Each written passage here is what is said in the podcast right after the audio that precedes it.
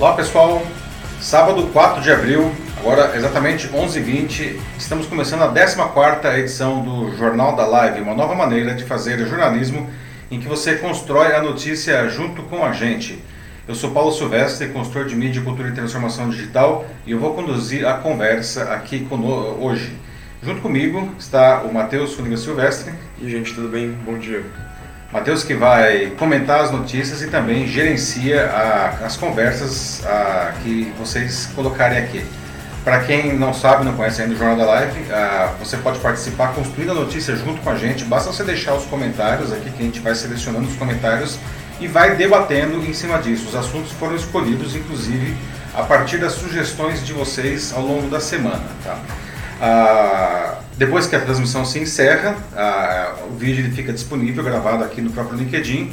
E mais tarde ele entra também como vídeo no YouTube, no Facebook e como podcast nas plataformas mais populares, SoundCloud, Spotify, Deezer, Apple Podcasts, ah, Google Podcasts. É só você entrar lá na sua plataforma preferida e procurar pelo meu canal Macaco Elétrico. Assine o canal e você tem também o Jornal da Live disponível no formato de podcast.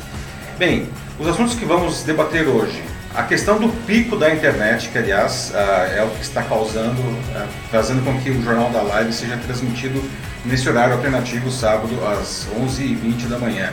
Vamos falar também de como a Covid-19 se transformou em garoto propaganda para algumas instituições, algumas empresas, e algumas estão construindo algumas coisas muito bacanas com isso, mas outras estão meio que derrapando na curva. Ciência e criatividade, na conta da pandemia, como inovar e como ajudar as pessoas nesse momento? Não? Vida social em tempos de isolamento. Você já pensou que, é, em fazer um happy hour e até um churrasco online? Acredite se quiser, isso é possível, não? E uma coisa que está impactando muitas famílias. A escola invadiu a casa, né? Em tempos de distanciamento social, as crianças estão tendo que estudar em casa. Como você pode ajudar o seu filho uh, nesse sentido? Então, estamos começando agora a 14ª edição do Jornal da Live. E para começar a, a, nossa conversa aqui, uh, eu queria fazer uma pergunta para vocês aqui, né? Quem aqui está sofrendo com instabilidade ou perda da qualidade da internet nesses dias, não? Uh, desde quarta-feira nós temos tido várias, vários relatos de usuários com, que têm, tido estabilidade em plataformas como WhatsApp, Facebook, Instagram e também aqui no LinkedIn, né? O próprio Jornal da Live que ah, normalmente ele, se ele é transmitido na quinta-feira à noite, não? Ele não conseguiu, não foi possível a, ah, a fazer essa, essa transmissão nesses dias porque a carga da internet está altíssima, né? Cheguei ontem, nós tentamos novamente na sexta-feira, também não foi possível. E eu fiz alguns testes, conversei com gerentes de produto do LinkedIn, com alguns profissionais da área de TI, fiz algumas pesquisas. E o fato é que, por exemplo, no Comitê Gestor da Internet no Brasil, ele identificou que já no, nos três primeiros dias do isolamento social, a, a internet, ela, o, o, uso da internet aumentou em 40% nos três primeiros dias, não? E a expectativa é que a, isso daí ele a, passe de 150% em relação ao uso normal da internet doméstica. Não? Isso tem provocado várias perdas de qualidade, vários serviços. Não? O WhatsApp, por exemplo, os vídeos do WhatsApp eles estão vindo com uma qualidade inferior.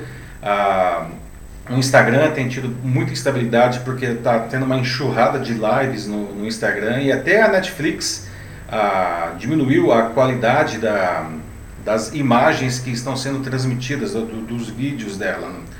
Ah, eu queria saber o seguinte de vocês, né? Quem aqui sofreu, está sofrendo com qualidade, perda de qualidade? Para vocês terem uma ideia, ah, normalmente, segundo o Comitê Gestor da Internet aqui no Brasil, o pico da internet doméstica, é, ele, ele é, na parte da manhãzinha, antes das pessoas irem para o trabalho, e à noite, depois que elas voltam do trabalho. Né? Durante o dia elas estão fora de casa. E hoje o que a gente observa é que tem esse pico da manhã e ele não cai, muito pelo contrário, quando chega às 15 horas ele aumenta muito, né? E esse, esse, esse novo patamar vai até às 21, 22 horas, não? O que está provocando realmente é um, um esse, essa confusão aí na internet, não? Alguém aí está sofrendo com isso já? Matheus, temos algum comentário aí?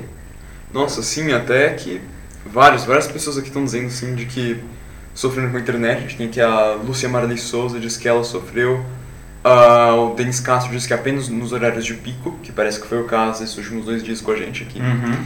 A Natasha disse que também está sofrendo. Augusto também. Muita gente. A Ana Lúcia Machado diz que tá muito difícil depois das 15 horas, mais especificamente. Então, também é por volta dos horários de pico, realmente, assim, quando você pega onde tem mais lives, como no Instagram, por exemplo. Uh, é, tá horrível em geral, de uma forma generalizada. O WhatsApp trava com frequência, segundo a Adriana Amaral. A Lúcia fala de como ela mora perto da Avenida Paulista e como lá a internet é horrível, é péssimo. É, a Paulista tem uma característica, né, que é um agravante, a quantidade de antenas lá não, é, e, interferências realmente pega, né, desde o tempo da rádio, não. Isso é um fato. Então as antenas de, de, de agora de internet trabalhar em outra frequência, não, também a, a Paulista sempre teve esse problema, não. Mas a Ana falou uma coisa, né? Ela tem problemas a partir das 15 horas e isso daí está alinhado com a informação do, que, eu, que eu coletei ontem a, com o pessoal de TI, não? O pico ele realmente tem começado às 15 horas e vai até 21 a 22 horas, não? E é interessante que é, a, a conexão, né? A, a nossa conexão com o nosso, o nosso provedor, aí, TIM, Vivo, Oi, etc., ele não é, não é nem tanto aí que está pegando o negócio, não. O negócio ele está pegando mais nos servidores da, dos serviços, né, os servidores do serviço, enfim, da, do LinkedIn ou da, do Facebook, ou enfim, é, a, os servidores estão hipercarregados, não. E outra coisa que está super carregada são as conexões internacionais do Brasil com os Estados Unidos, do Brasil com a Europa, porque a, a maioria desses servidores fica fora do país, não. Então, apesar da nossa conexão talvez com o nosso provedor aqui, com a Vivo, por exemplo, não estar tão ruim, o problema vem depois, né, para ir da, da, Vivo até, sei lá, o servidor do Facebook lá nos Estados Unidos, né, e aí o bicho está pegando mesmo. Aliás, é, na segunda-feira, na Pílula de Cultura Digital, que vai no ar na segunda-feira bem cedinho, eu vou tratar com mais detalhes isso daí. Alguém tem alguma sugestão aí do que poderia ser feito para melhorar essa conexão? Então, não é somente uma solução, mas o Denis Castro sugere baixar episódios da Netflix, que parece que foi uma recomendação feita pela própria empresa. Ah, você poder baixar para assistir depois offline, né? Sim. É verdade, não?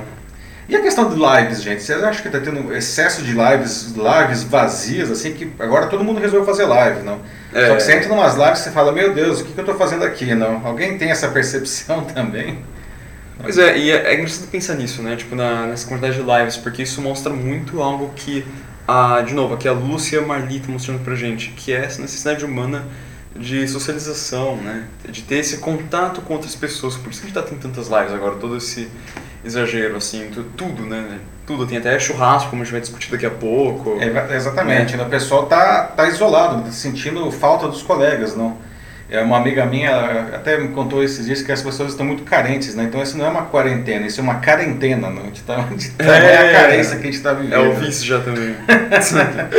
Vivemos uma quarentena. Bom, e, e, e, o fato é, né? Realmente temos que fazer tudo online. A gente vai hoje na nossa edição a gente vai trabalhar bastante isso daí, não como que a, a, a, os churrascos, os happy hours estão online, mas também o estudo e o trabalho, não? Ah, vamos seguir para o próximo assunto, Márcio? Vamos, vamos começar, né? Tá, vamos lá. Olha, a pandemia né, do novo coronavírus, ele está impactando profundamente eh, a vida de todo mundo, não dos profissionais, das empresas, todo mundo em casa, sof...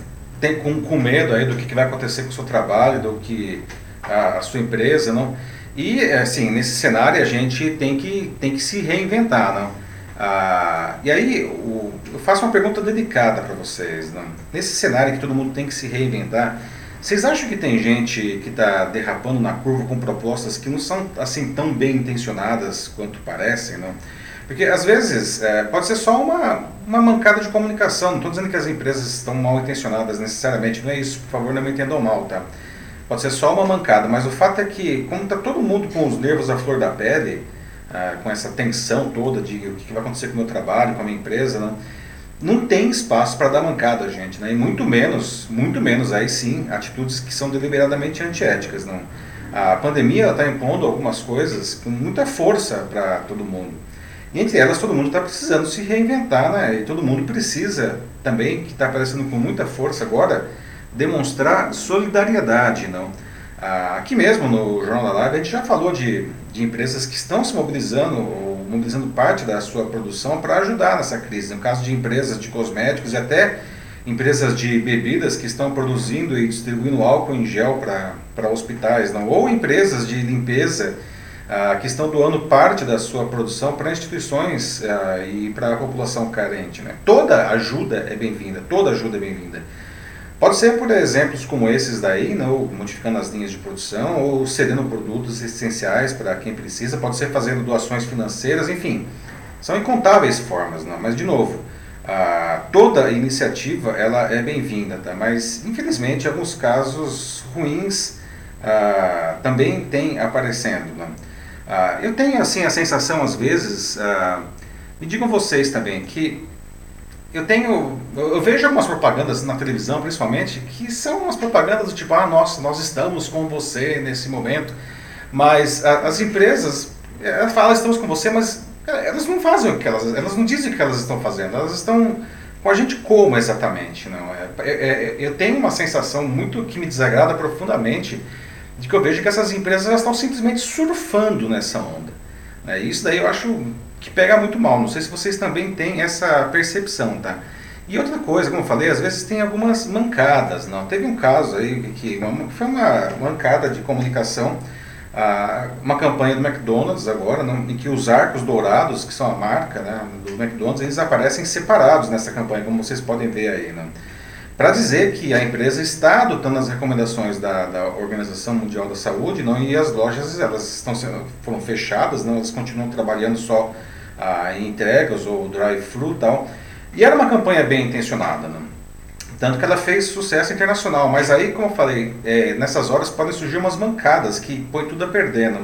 Essa campanha ela foi muito criticada, inclusive internacionalmente, principalmente nos Estados Unidos. Até o pré-candidato democrata Bernie Sanders criticou essa campanha. Por quê? Porque lá nos Estados Unidos, o McDonald's decidiu que não vai oferecer licença médica paga para os funcionários durante a pandemia do, do coronavírus. não isso daí pegou muito mal, porque a, a, a empresa ela se apresenta, vamos estar é, junto com a gente e tal, e aí dá uma, uma, mancada dessa daí com os próprios funcionários. E como eu falei, em um momento em que as pessoas estão com o nervo à flor da pele, isso aí pega muito mal. Né? Teve um caso também aqui no Brasil dos bancos, alguns bancos que, que estão fazendo propagandas do tipo. É, nós vamos dar mais prazo para vocês pagarem seus empréstimos, mas aí quando algumas pessoas e algumas empresas foram fazer isso daí, ah, na verdade era uma renegociação que envolvia inclusive rever taxas de juros. E várias empresas também ah, ficam reclamando que os bancos, nesse momento de crise, eles aumentaram a taxa de juros. Não? E, e aí não dá, né, gente? É, a gente está num, barco, todo mundo junto nesse barco aqui, a gente precisa... É, é, dar um jeito de, de resolver isso daí e não pode querer enganar ou pelo menos cometer essas mancadas aí, né? É, já tem umas pessoas aqui falando dos bancos, realmente. É, é os bancos falaram, né? É, é isso apareceu. O que, que temos aí, Mate? aqui a gente tem o Antônio é, Miyazaki falando exatamente isso, né? Os bancos estão dizendo de que estão segurando um prazo maior, quando na verdade eles só estão refinanciando isso, né? Tipo, se aproveitando da instabilidade de momento, que é, assim, sem de palavras, é vergonhoso, horrível. É, né? É, você se sente primeiro enganado, né? Porque o banco vem na televisão e fala, nós vamos dar mais prazos, né? Estamos juntos com você, estamos querendo ajudar você, e aí na verdade faz uma renegociação que é favorável ao banco, né? Pega muito mal, né? E esse caso dos bancos particularmente foi para a mídia aí, né? Sim. A gente tem o Ângelo Brum também, dizendo que eu acho que durante essa crise, os meses em que praticamente o mundo está parado, todas as dúvidas deste período poderiam ser é, anistiadas, todas as dívidas, na verdade. Uhum. Que acho que você confundiu. É, ou então foi o corretor, né? Sim, sim. Grande corretor.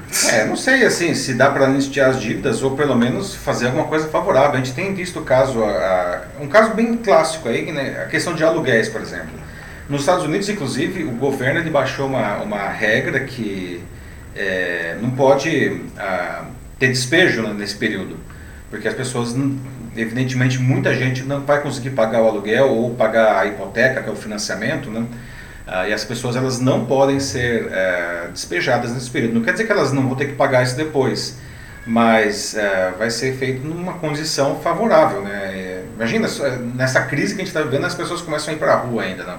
ou empresas sendo despejadas. Né? Uhum. Né? O que, que, as empresas, o que, que vocês acham? O que, que as empresas poderiam fazer nesse sentido, gente? Né? O que mais temos aí, Márcio? Enquanto isso, enquanto as pessoas respondem essa sua nova pergunta, Uhum. a gente tem o Sérgio Lima falando sobre a Enel, que tem lojas fechadas e mesmo assim eles cobram o mesmo valor pelos produtos. Absurdo, como ele. Eles Enel é poderiam- preço de energia, né? É, eles poderiam tirar pelo menos as taxas, segundo o Sérgio. É, pois é. Uhum. De novo, é, é, esse cenário que a gente está vivendo, é, nós nunca vivemos. Essa crise realmente é uma coisa inédita, nunca tivemos nada parecido, não. Então, eu vejo que uh, a maneira como nós levávamos a nossa vida está sendo transformada. E isso significa também a maneira como nós fazemos os nossos negócios, não. Ah, consumidores e empresas precisam encontrar um novo cenário em que isso daí se, se, se reorganize, né? E olha, aqui falaram uma coisa de que eu concordo, é a Ana Lúcia Machado, dizendo de que as empresas que não provarem seu valor agora, eventualmente, depois que essa pandemia passar, a crise, elas não vão sustentar por causa das, das decisões delas agora. Exato. E, e- e a gente pode até é, fazer que, pelo contrário, não, as empresas que justamente encontrarem um caminho ah, e demonstrar empatia, enfim, de verdade, genuinamente, verdadeiramente, se associar a seus clientes para encontrarem juntos uma saída, eu acho que essas, é, ao final dessa crise, essas empresas elas vão estar muito mais bem posicionadas. É, tem uma percepção disso daí. Não, exatamente, se fizerem o contrário, elas vão estar quebrando as próprias pernas. Exatamente. Não né? tem outro jeito de olhar isso.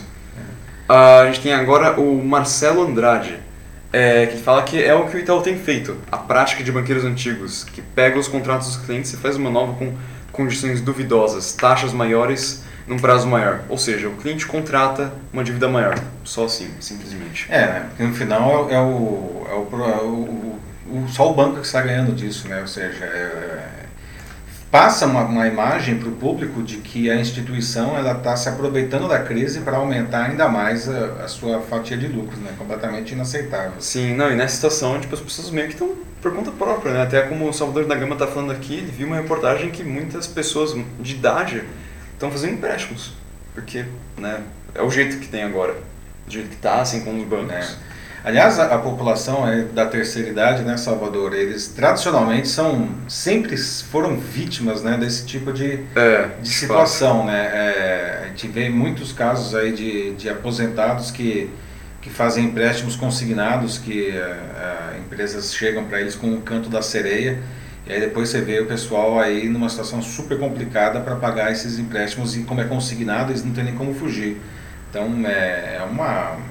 é é- chega a ser desumano nesse momento que a gente está vivendo. Ela sempre foi ruim. Ainda falando um pouco sobre esse pessoal mais velho, a gente tem aqui o Denis Castro, mais uma vez, em que ele diz que, conversando com o pai dele, ele diz que o avô dele, ele já passou por dois cenários de crise na, na vida dele, devastadores.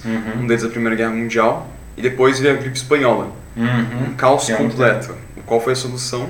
É que todos se uniram e entenderam as dores de cada um, onde surgiram inúmeras indústrias pela vontade de partilhar. Então, realmente, assim, um negócio, ah, como posso dizer, com boas intenções, né? Tipo, Exato. uma verdadeira corrente do bem, que é o que a gente precisa agora. Que, aliás, é o, o próximo assunto que a gente vai, vai falar aqui hoje, né? É, é, a gente está contando esses casos, que são casos ruins, mas, assim, existem casos excelentes, não?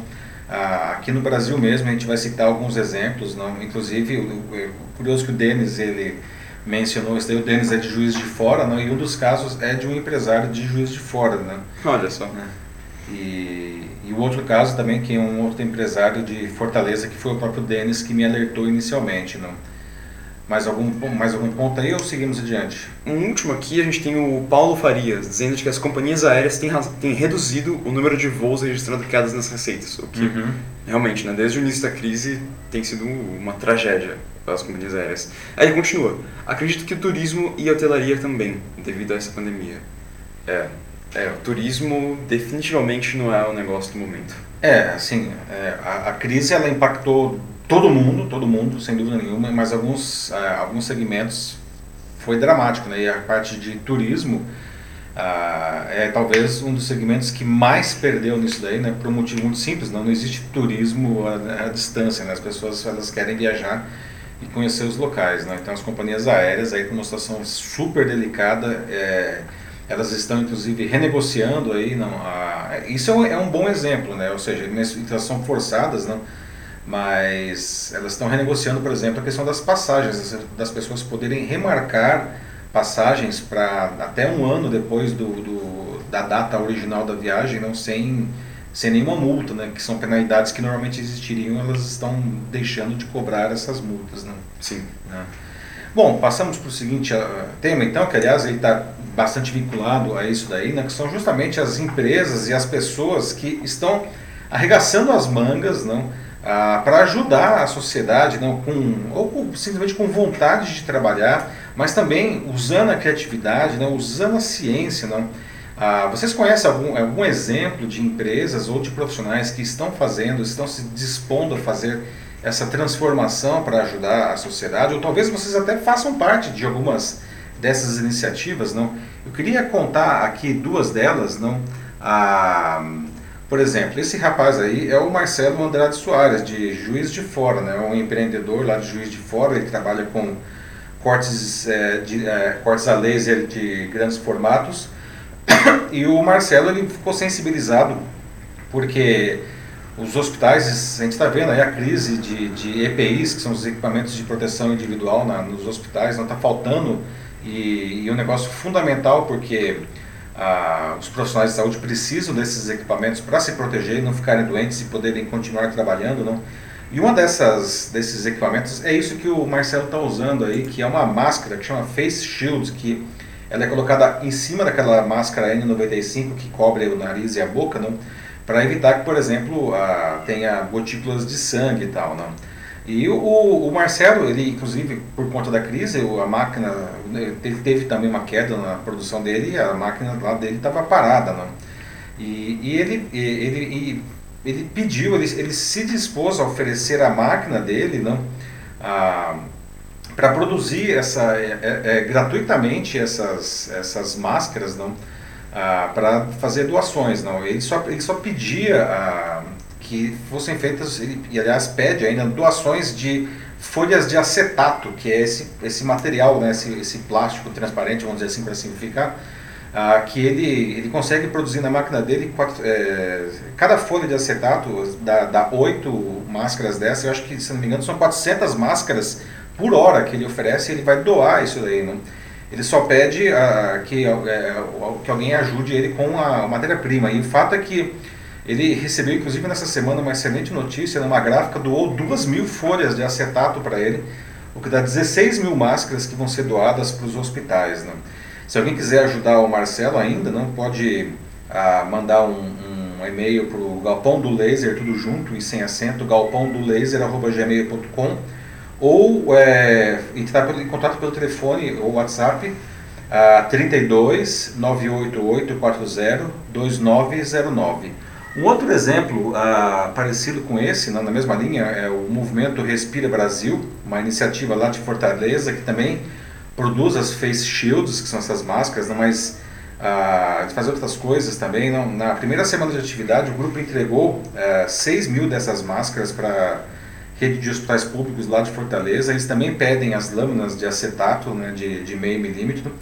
Além das máscaras, eles também fazem esses, esses equipamentos que estão aí à direita né, e no centro, são divisores e válvulas para os respiradores mecânicos, que é outra grande necessidade que nós temos hoje. Né? Quem quiser conhecer mais a iniciativa pode visitar o site Movimento Respira Brasil, tudo junto, movimentorespirabrasil.com.br ou falar com o Alberto Alan, que está liderando isso daí, né? pelo telefone 85 99181 6451. Outro exemplo bastante interessante agora nesse sentido, né, é, é agora usando inclusive ciência, não, ah, uma outra empresa cedeu três robôs como esse que vocês estão vendo aí no meio, não, três robôs para triagem de pacientes com problemas respiratórios no Hospital das Clínicas da USP aqui em São Paulo, não. Eles são controlados remotamente por uma enfermeira que faz todas as perguntas e dá as orientações e depois ela conduz o paciente até o consultório certo. Né? O, a ideia aqui minimizar a chance de contágio dos profissionais de saúde. E em uma outra iniciativa, o Hospital Albert Einstein, aqui em São Paulo, lançou um desafio para cientistas de dados para que eles criem sistemas de inteligência artificial para ajudar médicos a identificar se o paciente tem o um novo coronavírus e se ele vai precisar de um tratamento intensivo ou se é uma coisa mais, mais leve. Né? O objetivo, na verdade, desses sistemas é ajudar que os profissionais tomem decisões mais efetivas. Né? E aí todas as, as a, as soluções que, que saírem desse, desse desafio do Einstein, elas vão ficar disponíveis para quem, para qualquer profissional de saúde, para qualquer instituição do mundo inteiro. Né? Então veja, existem várias maneiras de ajudar, inclusive ah, com o nosso trabalho, com, enfim, às vezes nós temos aí, como no caso do Marcelo, aí a máquina está ociosa, né? a gente pode ajudar a nossa sociedade. Eu gostaria de saber, vocês têm algum, você, alguém aqui está participando de alguma iniciativa dessa? É, ou vocês têm alguma ideia? O que, que, vocês, como que vocês veem isso daí? Né? A Ana disse agora há pouco uma coisa que é muito verdade, não? As empresas que, que estão se posicionando dessa maneira agora, essa crise, gente, ela vai passar, ela não vai ficar para sempre, não. Essas empresas, elas vão estar muito mais bem posicionadas, inclusive, depois. Eu não estou dizendo que eles estão fazendo isso com esse objetivo, tá? É, mas é evidentemente que eles vão colher frutos depois. Né? Uhum. E aí, Mate, o que temos aí? Então, em geral, aqui o pessoal no chat está bem esperançoso. O pessoal falando aqui parabéns assim, para os dois exemplos que você deu, para as iniciativas do Marcelo. É muito bom mesmo. E aqui a gente também tem o José Adriano falando de que parece que a Marinha do Brasil também está fazendo máscaras. Exatamente, né? Tem, aliás, não só máscaras, como também é, remédios. Nós temos laboratórios da, da Marinha e do Exército também, Marinha e o Exército tem que se dizer, né, eles estão nessa, nessa iniciativa. Várias universidades eles estão trabalhando também. Uma outra coisa que acabo de me lembrar aqui, por exemplo, usando impressoras 3D para fazer máscaras e outros equipamentos. Não, bem, eh, quem foi que falou mesmo aí? Foi o José Adriano. José Adriano, né? Excelente exemplo aí, as Forças Armadas também ajudando nesse momento aí, todo mundo junto, né? Uh, Roberto César Paiva está aqui de novo. Ele está falando aqui sobre algo que ele mencionou há umas três semanas atrás, mais ou menos. Falando sobre como o Brasil tem muito potencial e tem um espírito empreendedor, mas o que falta aqui para que essas coisas deem certo, a gente tenha mais de tudo isso, é que os governantes tomem vergonha na cara. Concordo, tem que, tem que concordar. Não. Na verdade, é, o governo ele precisa dar o exemplo, né, bons exemplos, porque é, todo mundo está junto nisso daí. E o governo, ele tem uma das funções essenciais da existência né, de governo é manter a, a, a vida das pessoas, né, e manter as boas condições da sociedade, não? porque senão, se não for para isso, para que serve o governo? Não? Essa, o governo não é uma coisa que existe para ele se manter, o governo existe para manter a sociedade. Não? Sim. Uh, a gente tem aqui o Gustavo Ribeiro agora, falando de que ele tinha ficado sem saber se o Marcelo tinha conseguido é, dar sequência ao negócio dele depois de publicar o vídeo, uhum. mas ele fica contente agora em saber que a, com a notícia agora da produção e das doações é bom mesmo, é bom que esse tipo de coisa se mantenha, é bom apoiar esse pessoal sempre. É, o Marcelo felizmente conseguiu essa doação aí de, né, aliás, várias outras, muita gente realmente entrou em contato com ele, não, ele até vi uma reportagem dele é, anteontem, não, dizendo que ele não está nem dando conta do WhatsApp, não, mas é, sempre existe espaço para ajuda, para doações, pessoal, é porque, é, enfim, embora essas duas mil folhas acabam, é, quem tiver mais para doar é bem-vindo, não só para o Marcelo, mas para o Alan lá de Fortaleza, que também faz Sim. esse serviço, né? E eu acredito que existam outros é, espaços no Brasil e se não existem, eu espero que, inclusive, com essa conversa e com exemplos que a gente tem visto na mídia, outras empresas ah, tomem essa iniciativa, não? E, e, e, todas elas vão precisar de apoio. Todo apoio ele realmente é bem-vindo. Né? É, ou aqui mesmo, quem sabe algum de vocês aí se inspire com essas histórias e Exatamente, exatamente, né? Seria muito legal, né? A gente tem aqui o Denis de novo. Ele tem uma pergunta sobre uhum. o que eles estão fazendo nesse cenário, em que eles têm que ir para esses lugares mais movimentados, assim, quando eles estão indo pra rua, eles estão usando máscaras de pano, o que é um bom ponto, porque recentemente foi a própria OMS, se não me engano, né? Exato. Que eles alteraram um pouco as recomendações deles, porque no começo as máscaras de pano só deveriam ser utilizadas por aqueles que estavam doentes, para que não contaminassem, enfim, aqueles que estivessem ao, ao, seu entorno. Uhum. Mas agora eles mudaram e falaram, não, agora é legal que todos usem as máscaras, não só os doentes e não só os médicos, porque... Exato para evitar assim de que você seja um, no caso de um assintomático e você está carregando o vírus, mas você não sabe que está infectado. Então se você usa máscara, acaba servindo como uma proteção. Então, bem lembrado, Denis, é uma boa ideia é. agora, pelo visto. É, mudou essa, essa recomendação do OMS, né? Na quinta-feira teve essa mudança. Não? De fato, é, de certa forma, o que acontece? A máscara é, continua valendo a, a, afirmação anterior de que a máscara é muito mais eficiente para evitar que uma pessoa contagiada é, é, dissemine o vírus tá? do que uma pessoa que ainda não tem o vírus se proteger. Tá? É uma barreira a mais, essa é, talvez seja a grande mudança no discurso da, da, da OMS. É uma barreira a mais para evitar que você realmente se contamine, mas o mais importante de você, se você precisa sair rapidinho, sei lá, no, no supermercado, assim, usar a máscara é, até com uma visão mais social, no sentido de que não só para você se proteger, mas principalmente para evitar de contaminar outras pessoas. O principal é, é, é, objetivo da máscara é que você não contamine as outras pessoas, tá? Agora, é, a, a outra coisa que é importante dizer é também é uma recomendação do OMS é que vocês façam as máscaras em casa, né? Vocês coloquem aí no YouTube, na internet, no Google, muito fácil Sim, descobrir é, como, como você fazer uma máscara em casa e por que isso, não?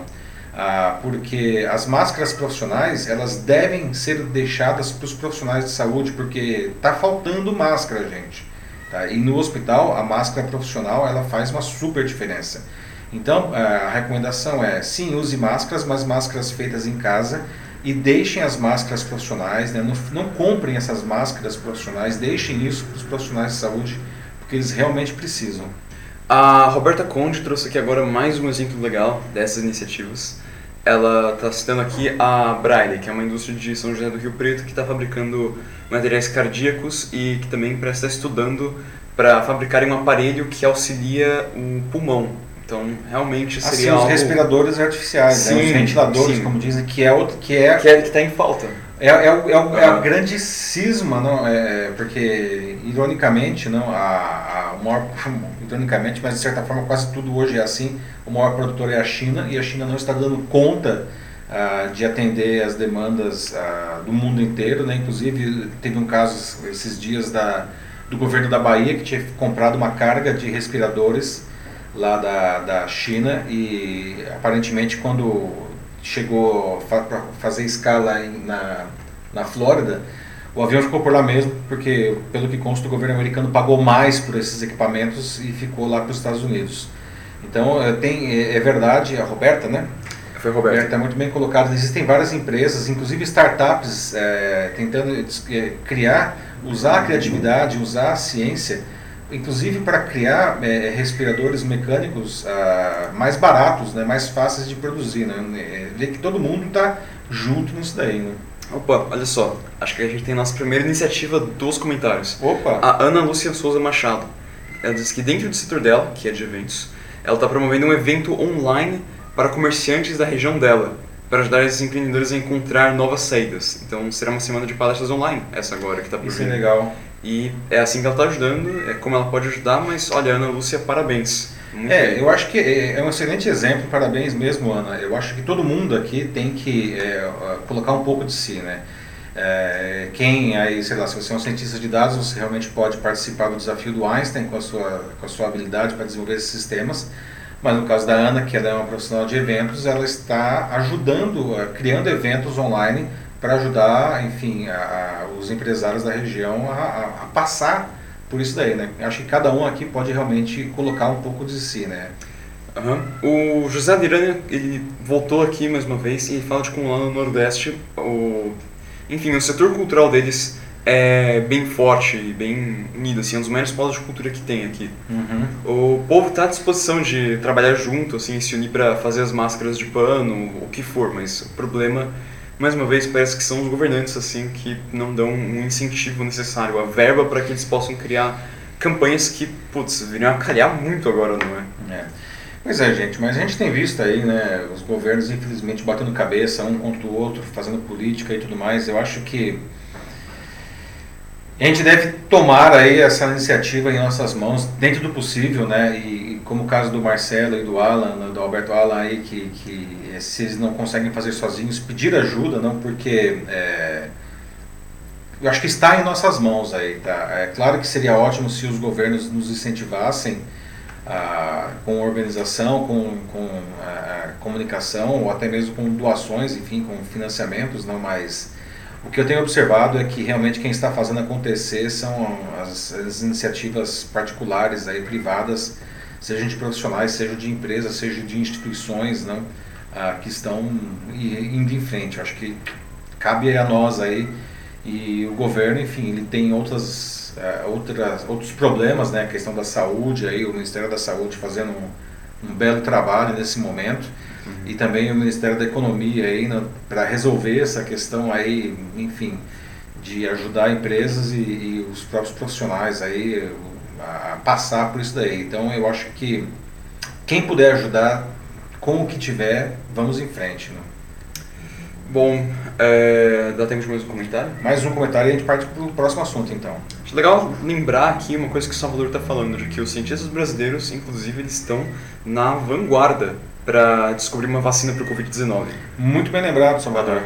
Então, grande iniciativa, assim, muito bom, assim. Parabéns aos nossos cientistas também. É, o pessoal tem várias, várias frentes aqui, né? O, pessoal da USP. É, foi aqui que a gente descobriu o, se não me engano, como que era, o, o código genético. É, a gente né? fez o sequenciamento da... genético do, do, do, genoma, né, do, do, do Covid-19 em tempo recorde, né? Aqui na a, aqui em São Paulo, né, o pessoal da, da do Instituto Rodolfo Lutz e da USP, né? E aliás o Instituto Rodolfo Lutz, a Fiocruz também, eles têm trabalhado, e o Instituto Butantan também, né? o Instituto Butantan que é um centro de excelência de produção de vacinas, então todos eles estão trabalhando aí em busca de duas coisas, né? Uma co duas coisas absolutamente importantes. Uma é a vacina para prevenir o contágio, né? que é uma coisa que infelizmente demora muito tempo, é. mas a expectativa é que no ano que vem a gente já tenha vacinas para isso. E outra coisa que deve sair mais rápido é a questão de um remédio para curar né, quem que já está contaminado. Né? Tem até as pesquisas com a hidroxicloroquina, que ainda não tem nada confirmado, mas enfim, estão sendo feitas pesquisas, né? E fica de novo aqui a, a recomendação de não tomar de maneira nenhuma cloroquina ah, por conta, gente, por favor, não façam isso. O remédio ele causa efeitos colaterais que podem ser perigosíssimos e até fatais, né? Isso é, um, é uma droga que deve ser usada apenas em ambiente hospitalar e com orientação médica profunda, né? Então, é, a gente viu aí pessoas comprando a cloroquina, né, até zerando estoque de farmácias, não façam isso. Né? É, não, sério, gente, assim, independente de quem ou que diga de que isso parece demonstrar resultados, que é uma boa ideia, não escutem. Tipo, não é oficial e tem pessoas que precisam desses medicamentos para outras coisas, para outros problemas que, enfim, elas não podem ficar sem isso. Então, é. cuidado só e atenção. Bom, seguimos aí para o próximo assunto, não? Vamos lá. Vamos lá, pessoal. Nesse momento aí, né, como a gente falou até agora há pouco, não, as pessoas estão aí com saudades dos seus amigos, dos seus colegas de trabalho, não? E, e aí eles têm usado a tecnologia até para se aproximar e diminuir um pouco essa saudade aí, né?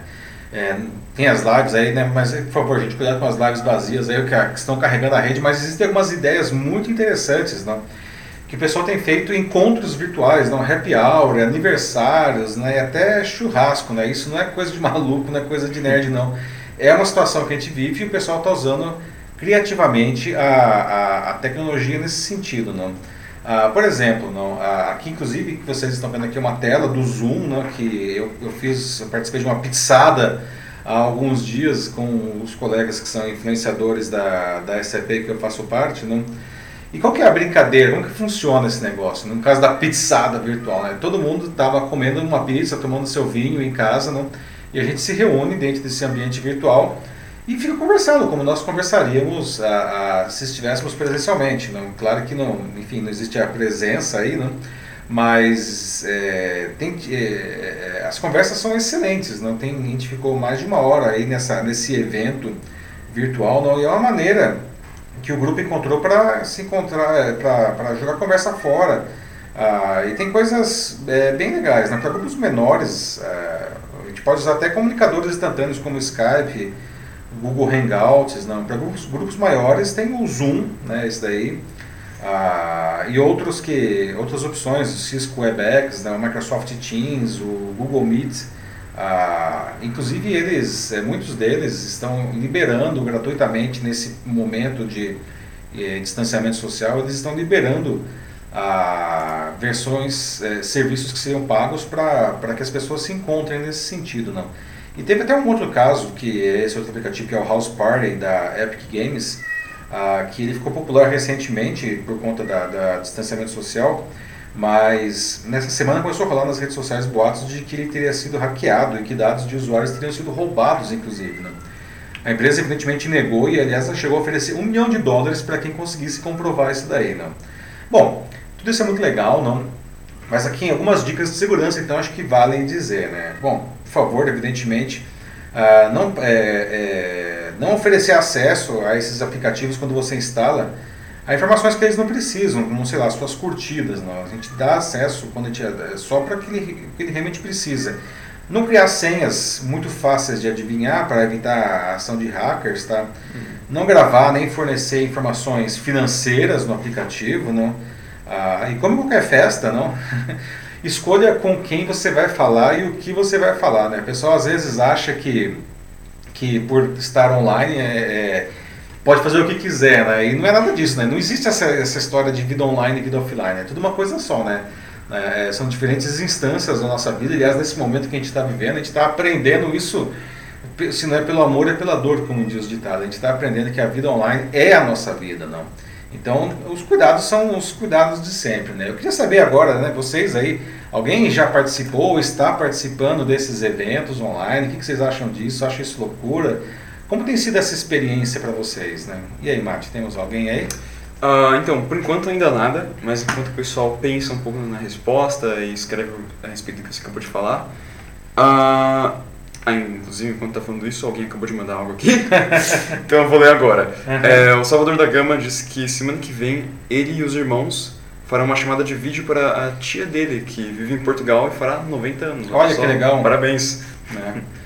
É, até, até aqui em casa a gente fez algumas coisas já, né? É, é verdade, a gente fez já é, dois aniversários e, e, e, é interessante que é, às vezes essas festas virtuais elas conseguem unir pessoas que normalmente não participariam, né? Nós tivemos aí duas festas de aniversário com, com participantes distribuídos em três países e cinco cidades diferentes, né? coisas que se fosse a festa presencial não ia acontecer, né? e, e todo mundo participou e cantou parabéns e fez o brinde na sua casa. Só não deu para mandar o bolo por FedEx, assim, mas para isso foi, foi, divertido, né? É, o Gama, ele disse que ele propôs o Zoom, mas disse que a tia dele talvez tivesse dificuldades. Só que a gente também teve esse mesmo problema com algumas pessoas, É, mas... o Zoom não é tão, tão é... intuitivo assim, né? Como uhum. para quem não é muito da área, não. Mas é uma opção para quem tem muita gente. O Zoom suporta até 100 pessoas na conexão. A Tânia Margarida Prado está falando de que sim, que ela está usando isso e é com as aulas de AD dela da faculdade. Então, é, também? Eu também. É bem normal, assim, tipo, muita gente está tendo isso agora e, eu não sei, até agora tem, eu pelo menos, falando por mim mesmo, eu tenho tido uma, uma boa experiência, assim, é algo diferente, é, definitivamente, nunca tive algo assim, mas tem... Nem você nem ninguém, né? é... é um processo novo. tem sido legal, assim, acho que tem, tem sido bacana e dentro do possível é, tem sido bom ter visto as pessoas de novo também. Uhum. uh, que mais? Ah, Lúcia Marlita falando, é, eu sou sinestésica, então esse tipo de coisa não me atende. é, pois é, entendo perfeitamente, Lúcia, o que você quer dizer, né? É duro você não poder tocar as pessoas, né? Pessoas sinestésicas, elas, Sim. elas precisam disso daí, né? É, mas eu tenho até brincado com alguns colegas assim, né, que é, várias comemorações elas estão se perdendo ou estão sendo só online, não.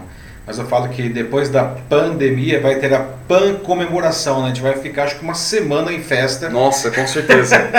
Tirando um atraso aí quando for novamente seguro fazer isso daí, né? Não, eu consigo ver isso muito claramente. A quantidade de festas que as pessoas já devem estar combinando, assim, só para depois da pandemia.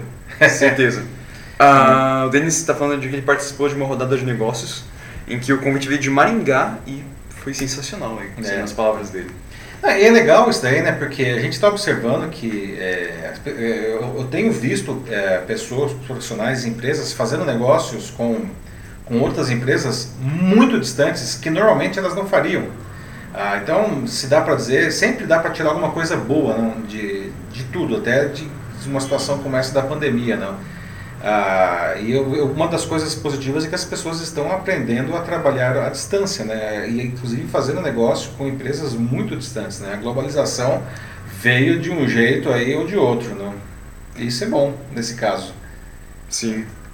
Mas, pois é, assim, acho que das comemorações aqui que o pessoal está tendo, as reuniões, acho que por enquanto, pelo menos, é uhum. isso. Bom, vamos partir para o próximo assunto, que na verdade ele também está associado, a gente estava falando aí tanto de home office, aliás, home office é uma caiu na boca do povo, não? Nunca se falou tanto de home office, dicas de home office, eu mesmo cheguei a fazer é, dois vídeos para falar assim, dicas de como fazer o home office, como na verdade não ficar só na teoria e partir para a prática, isso daí não. Mas uma coisa que aconteceu com mais força ah, nos últimos dias, nas últimas duas semanas, não é que as escolas ah, já estão sem aula, né? Há umas três semanas, né? em alguns casos, três semanas de escolas que estão sem aula, não. E alguma, alguns casos, como escolas públicas, foi decretado simplesmente que ah, as férias seriam antecipadas mas muitas escolas, elas estão, na verdade, oferecendo a possibilidade de os seus alunos uh, estudarem em casa. Né? Então, o que a gente está vendo é que as crianças estão, crianças e adolescentes, na verdade adultos também, né? todo mundo hoje está estudando em casa, que é uma coisa nova isso daí, né? Ah, e que promove uma, um impacto na família inteira, no caso de crianças. Não? Porque, imagine só, segundo a Unesco, tem mais de um bilhão de crianças e estudantes, enfim, adolescentes no mundo inteiro em recesso escolar por conta da pandemia, ou pelo menos em casa. Né? E algumas escolas estão realizando as atividades à distância. Né? Ah, em outras que não estão fazendo isso, cabe aos pais fazerem algo para manter, enfim, os estudos vivos. Não? Mas mesmo para as crianças que estão com as escolas ativas remotamente, não, a, a, é, os pais eles precisam estar presentes isso daí gera um, um fator ah, que eles também não nunca tiveram que lidar, que é ter que conciliar essa, o home office com o homeschooling. Está né? Tá todo mundo junto em casa, no mesmo ambiente, dividindo os mesmos recursos. Às vezes só tem um computador na casa, então tem que dividir o horário para todo mundo que tem que estudar e todo mundo que tem que trabalhar. O próprio a divisão do ambiente, não. Isso é, é, é uma situação nova, não. E no caso de crianças, particularmente, adolescentes, isso fica mais fácil, porque eles já têm mais traquejo. Mas no caso de criança, ah, os pais eles precisam é, ficar em cima das crianças, porque elas não têm ainda essa disciplina de estudo. Né? Eu queria saber de vocês aqui, né? quem já está passando por isso? Né? É, quem tem é, é, é filhos que estão estudando em casa e estão tendo que precisando da ajuda dos pais, né? E como que vocês estão ajudando isso? Como que vocês estão dividindo o seu tempo ah, nisso daí, né? Outra coisa bacana é, que os pais podem fazer nesse momento é planejar, ajudar os filhos a planejar a semana de estudos, não? E, e, e complementar esses estudos depois com filmes, séries, jogos, que aliás é uma coisa que é legal para toda a família junto fazer, não? Até fazer, enfim, ah, visitas virtuais aí em museus, enfim ah, estudar se transformou em uma coisa feita dentro de casa também. E os pais, eles estão nesse, nesse cenário, eles viram quase co-professores, não, é, principalmente com as crianças. Não. Alguém aí já está passando por essa situação? Como tem sido essa experiência para vocês? Não? E, e, e, quais dicas vocês podem compartilhar conosco aqui? E aí, Mate, como estamos aí de comentários? Uh, enquanto isso, assim, um pouco antes das pessoas aqui começarem a escrever suas respostas, a gente tem uma pergunta é, interessante, assim, o pensamento da Franciane Emiliano, em que ela pensa, tipo, será que mesmo depois dessa pandemia acabar, será que as pessoas e as empresas vão, sabe, já estar acostumadas e não só isso, mas vão ter gostado dessa ideia, tipo, de ter desse distanciamento, de ter tudo essa distância. Ela realmente sugere um novo momento de maior distanciamento social que possa vir depois disso. Uhum. Medo das empresas gostarem desse distanciamento e a hotelaria de negócios sofrer com isso, sabe? Isso é, é uma paranoia que eu tenho às vezes também. Nossa, e se as pessoas gostarem disso aqui? né? É um negócio meio. Parece aqueles filmes de, de futuro distópico, não? É, ou Black Mirror. É, ou Black Mirror, né? Mas, é, ô Franciano, excelente pergunta. Eu acho que as empresas, quando passar por tudo isso seja mais cedo ou mais tarde, tá, é, as empresas elas estarão diferentes e as pessoas estarão diferentes. Porque como eu falei agora há pouco, elas estão sendo, elas estão sendo apresentadas de uma maneira é, violenta, não, a alternativas, não, de como você continuar levando a sua vida à distância sem a, a, a presencialidade. Ah, eu acho que quando passar por tudo isso, enfim, as pessoas vão voltar a se encontrar, evidentemente, os negócios vão voltar a ser feitos. Imagina restaurante que hoje é só delivery. Não, as pessoas vão voltar aos restaurantes. Mas, por exemplo, só para ficar no exemplo do restaurante aí, eu acho que é, a gente vai observar muito mais delivery depois disso do que agora, porque as pessoas elas vão ter descoberto ah, alguma vantagem que talvez elas não tivessem percebido antes. Os restaurantes também eles vão perceber que eles podem atingir públicos que eles não atingiam antes por conta do delivery. Então eu acho que vai surgir alguma coisa diferente quando, quando esse processo todo passar. Tá? As empresas e as pessoas definitivamente não serão as mesmas. Né? É, eu só espero que realmente as pessoas não fiquem todas enfurnadas na, na sua casa para sempre e aí por opção, né? Tipo, acho que a gente vai voltar é. realmente para os restaurantes e tudo mais, né? Temos aqui conosco agora o Lauri Sericato, que é consultor em educação. Lauri, grande Lauri. Ele fala assim, que as escolas não sabem sempre pela internet, os professores nunca fizeram isso, então eles não conhecem ferramentas, eles não têm ideia de como transformar online aquilo que eles fariam presencialmente uhum. e nem assim, nossa, que programa eu vou usar, assim, tipo, como vai ser meu planejamento agora. Segundo o Laurides, não tem nada disso, então é, eles estão testando enquanto fazem, vendo que dá certo, aprimorando a cada dia, a cada semana de isolamento. E é essencial, isso é essencial para conta do coronavírus, mas uhum. é assim, tipo, enquanto isso, esse processo seja né, 100% aperfeiçoado, como ele mesmo coloca aqui, eu vou dizer também, pais tenham paciência. Pais tenham né? paciência. Lauri, né, que é, Lauri é uma autoridade nesse assunto, né, muito feliz de ver ele aqui participando da nossa conversa. Não? Obrigado aí pela, pela sua ah, pelo seu comentário. E é verdade, Laurinha, né? É, ninguém sabe o que está fazendo. É, porque, na verdade, a gente não teve tempo para isso. Não. Ninguém avisou com antecedência que ia ter uma pandemia e ficar todo mundo em casa. Então, sim, é verdade, as escolas elas não sabem exatamente o que elas têm que fazer, os professores não sabem que linguagem usar, ah, porque quando digo linguagem não é só palavras, não. A questão de, da tecnologia, qual é o sistema que eu vou usar, como que vai ser o relacionamento com os meus alunos? Vai ter só aulas online ou a gente vai fazer fóruns? Eu vou mandar materiais para fora? Como que eu vou fazer a correção da, do, da, das, das coisas que os alunos fizerem? São, é um monte, é uma enxurrada de questões que, que são postas e que é, nós estamos juntos aí né, nesse momento tentando encontrar essa resposta, né? E, e o Lauri disse corretamente nesse momento os pais eles precisam ter paciência e as escolas e os professores precisam da parceria dos pais nesse momento. Né? Os alunos precisam ter paciência também, porque é uma, uma quebra da, da, rotina deles de estudo, uma coisa completamente nova. Né? Eu vejo que, inclusive, é, alguns professores, como eles estão encontrando qual é esse caminho, às vezes vem até um exagero de atividades, porque todo professor, uhum. a cada aula, quer dar uma atividade, ah, e aí você vai ver que tem uma enxurrada de atividade para alunos, e os alunos estão meio que pirando com isso daí. Mas enfim, tudo isso daí é um processo que a gente está tendo que passar, mas eu acho ótimo que, que pelo menos exista uma tentativa. Do lado dos professores que estão dando duro aí para encontrar esse caminho, eu acho que os professores também precisam ter uma certa flexibilidade com as entregas dos alunos, né? porque é, a dificuldade é de todos os lados. Não? Então é um processo que, mas eu acho que no final das contas, assim como a Esqueci o nome da moça que ela falou, falou da, da, das empresas que vão ficar diferentes. Pode se acostumar. Ah, foi a. Franciane, né? É, Franciane, isso. Franciane, né?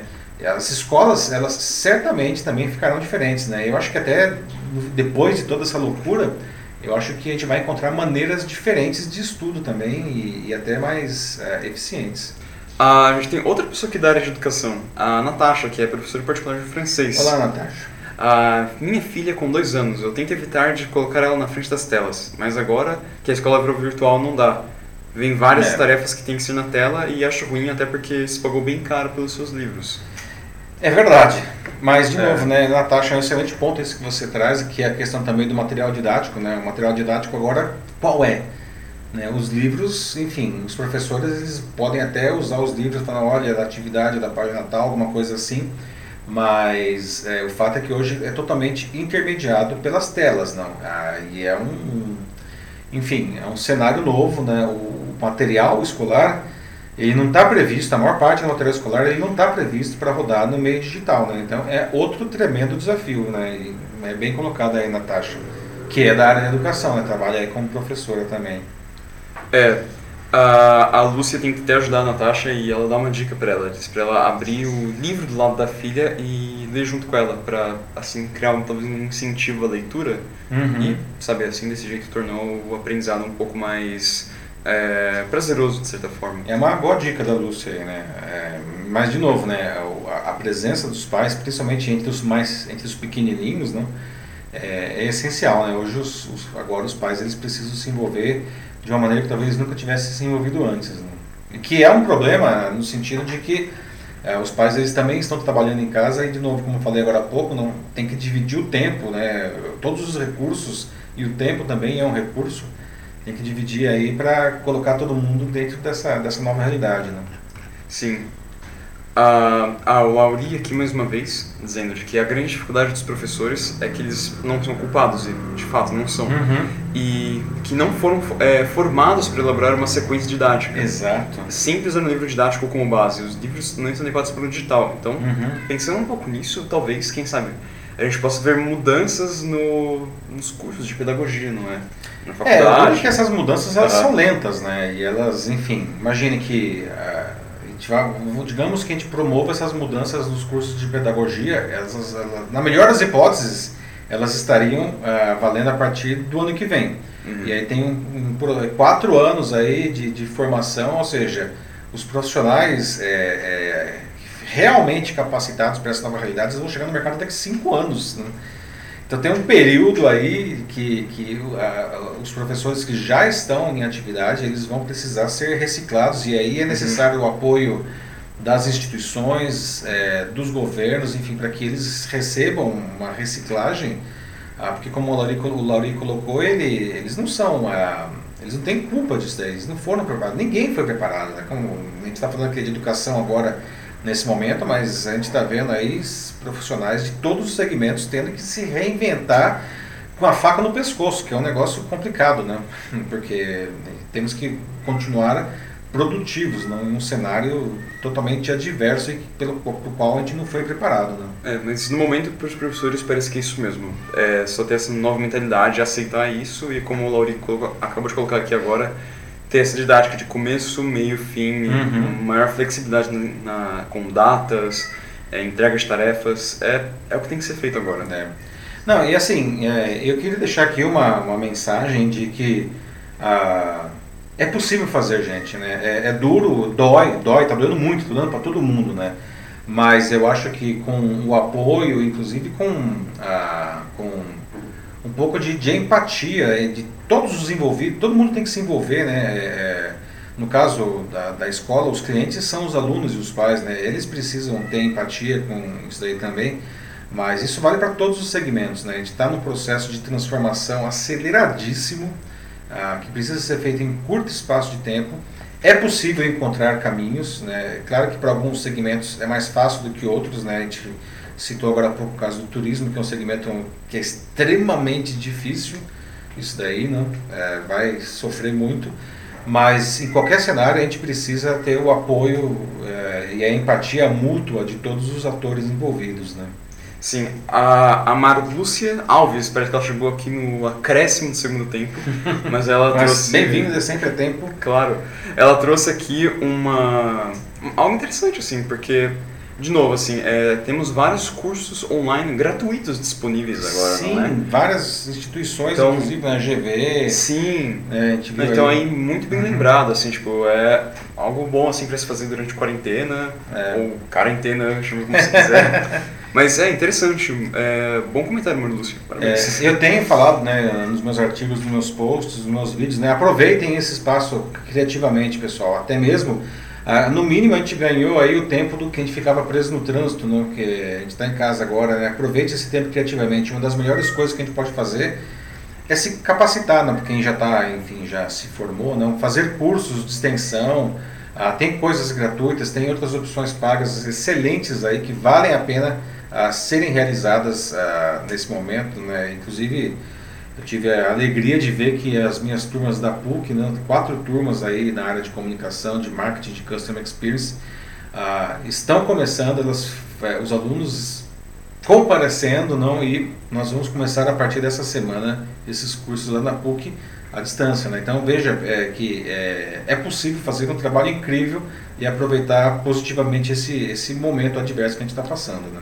A, a Lúcia Marli aqui, que Uhum. também é professora, diz que de uma certa forma os professores é, despassarem das aulas à distância Uhum. deixa eles mais protegidos dos alunos, como ela colocou. E no caso, ela se refere a situações de violência com o professor. Bom, isso é um outro problema gravíssimo que a gente vive, né? E o Brasil, infelizmente, a gente tem péssimos casos aí, não?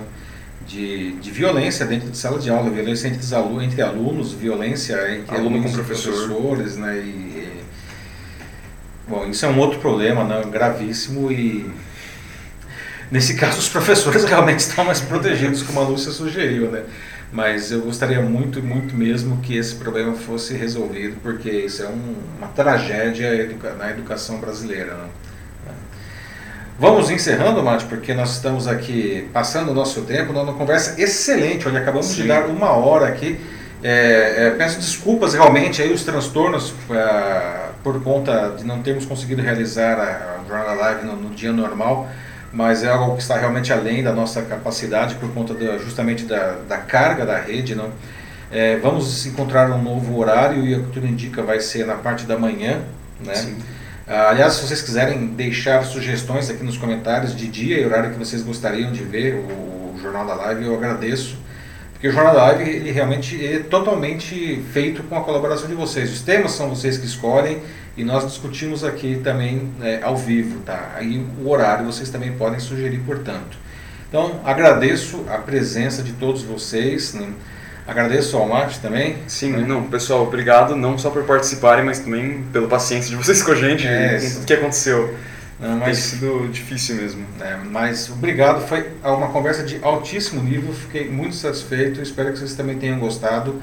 Na semana que vem a gente se encontra possivelmente na quinta-feira de manhã, eu mantenho vocês informados. Pessoal, um abraço, até mais. Tchau, gente. Tenham um bom dia, um bom fim de semana e se cuidem. É isso aí, Até. lavem as mãos. Tchau. Lavem as mãos.